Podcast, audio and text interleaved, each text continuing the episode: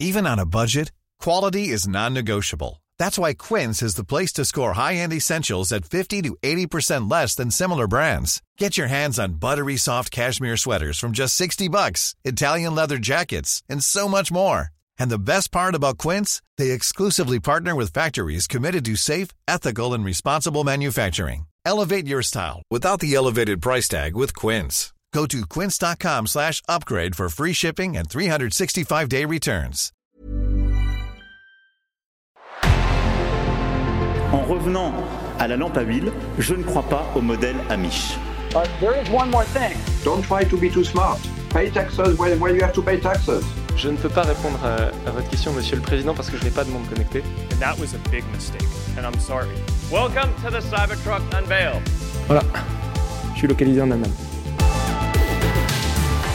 Signaux faibles, le podcast de siècle digital qui décode l'actualité du numérique. Bonjour à toutes et à tous, c'est le début de la semaine, nous sommes le lundi 24 avril 2023, voici les actualités du jour.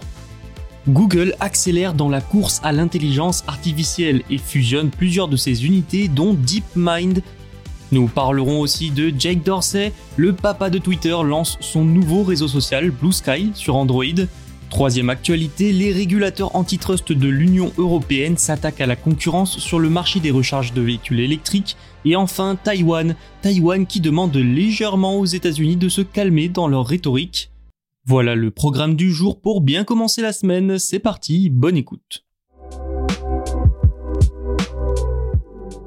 Google et sa maison mère Alphabet ont décidé de donner un grand coup d'accélérateur dans la course mondiale à l'intelligence artificielle. DeepMind, mais aussi les différents groupes de recherche sur l'IA, ont tous été regroupés dans une seule unité. C'est donc l'équipe Brain de Google Research et celle de DeepMind qui sont réunies maintenant en une seule équipe. Forcément, ces changements entraînent des changements de poste aussi.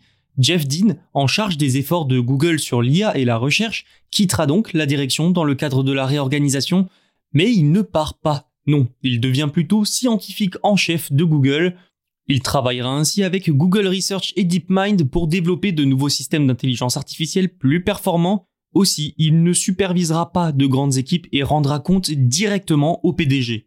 Rappelons que DeepMind, basé à Londres, est connu essentiellement comme l'unité d'Alphabet à la pointe de l'intelligence artificielle. Elle présente régulièrement des nouveautés avancées en matière d'IA. Citons par exemple ses travaux sur AlphaFold, une technologie capable de prédire la forme des protéines mais citons aussi et surtout un autre projet qui a beaucoup fait parler, c'est AlphaGo, un logiciel qui a appris à jouer au jeu de stratégie de Go mieux que n'importe quel humain. Mais ce qu'il faut retenir déjà, c'est que ça montre surtout une intégration de DeepMind plus étroite dans le reste d'Alphabet. Ensuite, lors de la publication des résultats du quatrième trimestre du groupe en février, la société a annoncé qu'à partir de 2023, DeepMind serait inclus dans les coûts du groupe afin de refléter la façon dont la technologie est incorporée dans d'autres activités.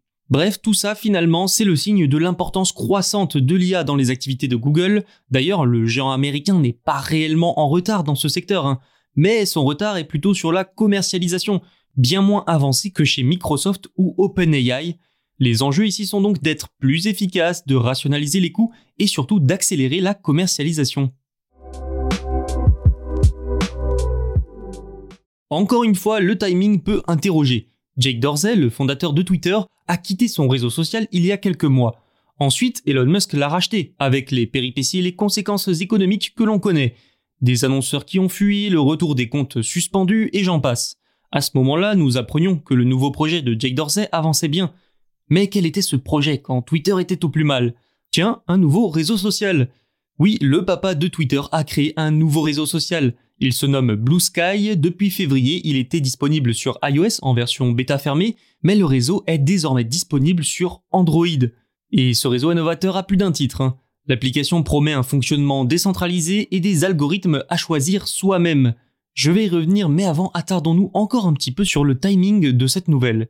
Twitter est toujours en proie à des difficultés économiques, mais aussi en termes d'image. Les pastilles bleues de certification commencent même à être supprimées, sauf si vous payez évidemment l'abonnement à Twitter Blue.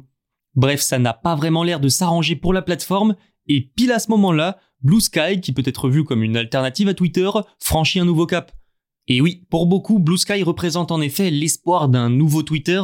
Le concept de message court demeure notamment, mais surtout les problèmes de modération et de contrôle centralisé sont résolus, ou presque. Comment? Eh bien Blue Sky vise à donner aux utilisateurs un choix algorithmique, ce qui veut dire qu'ils pourraient choisir parmi une sélection d'algorithmes leur permettant ainsi de contrôler ce qu'ils voient sur leur propre fil au lieu que ça ne le soit par un système central, comme c'est le cas pour quasiment tous les réseaux sociaux actuels. En revanche, Blue Sky intègre la décentralisation dans son propre protocole, le protocole AT. Il n'utilise donc pas le même système que Mastodon, autre alternative à Twitter. Mastodon a d'ailleurs été critiqué récemment pour sa grande complexité. Malgré de premières difficultés, la demande pour Blue Sky semble finalement bien réelle. Les demandes d'accès au réseau social auraient augmenté au cours des deux dernières semaines, en partie grâce au système de liste d'attente et au nombre limité d'invitations disponibles. Le réseau affirme aussi disposer d'une base d'utilisateurs d'environ 20 000 personnes. L'arrivée sur Android devrait faire encore augmenter ce chiffre, tout comme les difficultés de Twitter. La seule réelle interrogation qu'il y a, c'est comment sera financé Blue Sky L'année dernière, le réseau a reçu 13 millions de dollars lors de sa scission de Twitter, lui permettant ainsi de bénéficier de la liberté nécessaire pour se lancer dans la R&D, mais du coup, Blue Sky n'a plus le soutien financier de Twitter. À un moment, il faudra peut-être lever des fonds.